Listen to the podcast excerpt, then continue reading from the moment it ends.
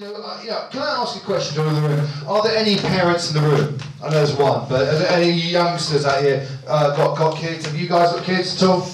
Uh, it, uh, just, it just feels really personal now if I ask you, you, you plan to have kids. But in the future, when you do have children, if you're a father and you have a son, there is nothing more magical watching your son grow up. I mean, your son, he's a little kid, right? And you, and you love him, love him unreservedly, and he grows up. And there's that moment we all talk about as fathers, that time when you get to see your son do stand-up comedy, right? It's, it's, a, it's a beautiful moment. And that moment, that moment, don't laugh, this is serious. That moment's about to happen. A proud father is about to see his son do stand-up. And there's nothing, if, you, you're not a father, you would probably, I'm sure you can imagine, but if you are a father, we, we all live for this moment, and it is beautiful. So you, if you are a father you're being secret, just, just watch and enjoy it. If you're not, just enjoy it through our eyes. Here we go, everyone. Let's get this next act on. Here we are. One, two, three. Yes! Adam Lazarus!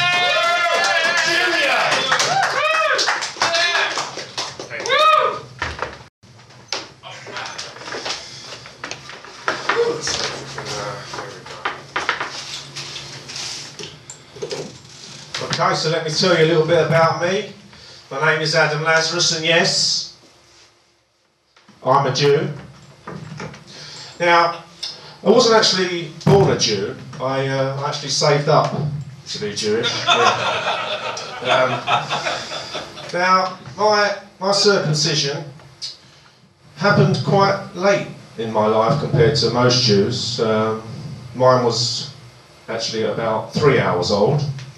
And it is true what Rod Stewart says the first cut is the deepest. Now, let me just do a little bit of uh, music for you.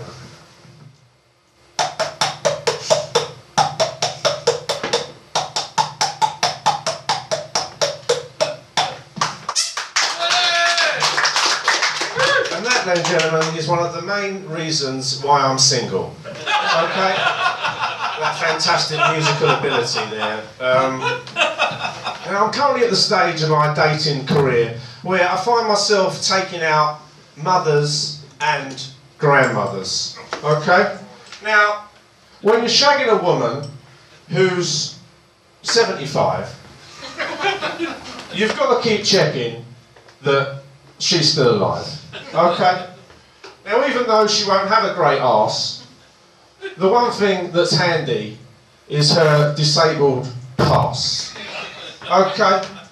This will let you park near the door at Tesco's and Sainsbury's and many, many more.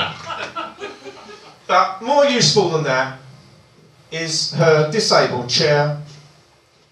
Take full advantage and fuck her anywhere. No, I'm not actually shagging a woman who's 75, that was just a poem. But I, I do like the mature lady. But I've got to tell you, I'm getting sick and tired of chatting them up at bingo halls, post offices, cemeteries. So I decided to have a go at speed dating. Now, speed dating is where you sit at a table and uh, for about four minutes a piece with a member of your desired fantasy. And at the end of the four minutes, you've got to make a decision whether they are worthy or not of a Nando's or a 69. Uh, there's not much difference, it's all legs and bones, right? Now, after searching online for a suitable event, eventually I come across one for older women, younger men. Well, I was in there quicker than a dildo in a wet pussy, let me tell you. At the speed dating, I found myself in a room with a fine selection of MILFs. I got so excited, I actually started to get a slight erection. Already I was testing my new M&S jeans to the limit. now, speed dating has got a couple of things in common with crazy golf. Firstly, you get a three inch pencil to mark your scorecard. And secondly, you are challenged to enter 18 little holes, knowing that only one or two will be easy. Now, out of the 18 holes, or women as we technically call them, one stood out for me, and that was Sue from Southend. on table six. Marks out of 10? Well, I'll give her one, that's for sure.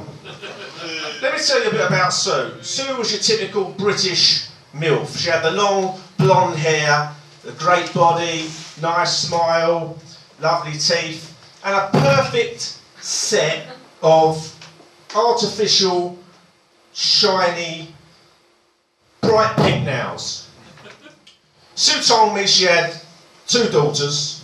She said one was 11 and one was 13. Funny names for children, I know. Sue starts running her foot towards my crutch under the table after about two minutes. Well, fuck me, not only were my M&S jeans getting stretched, they was about to get stained and all. I ended up back at Sue's where, yes, I fucked her brains out.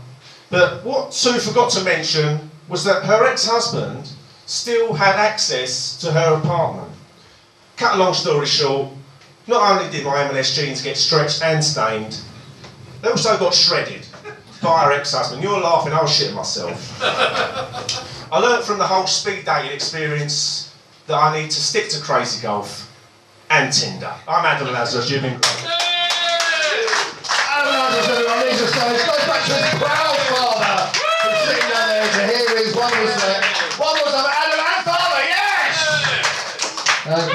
And I don't think you're single because you're music talent. That's all. I'm not entirely sure that's exactly accurate about why you're single. Okay, no, I'm moving on. Listen, uh, a man came into the room after I'd worked the list out. Give me a woo. Woo!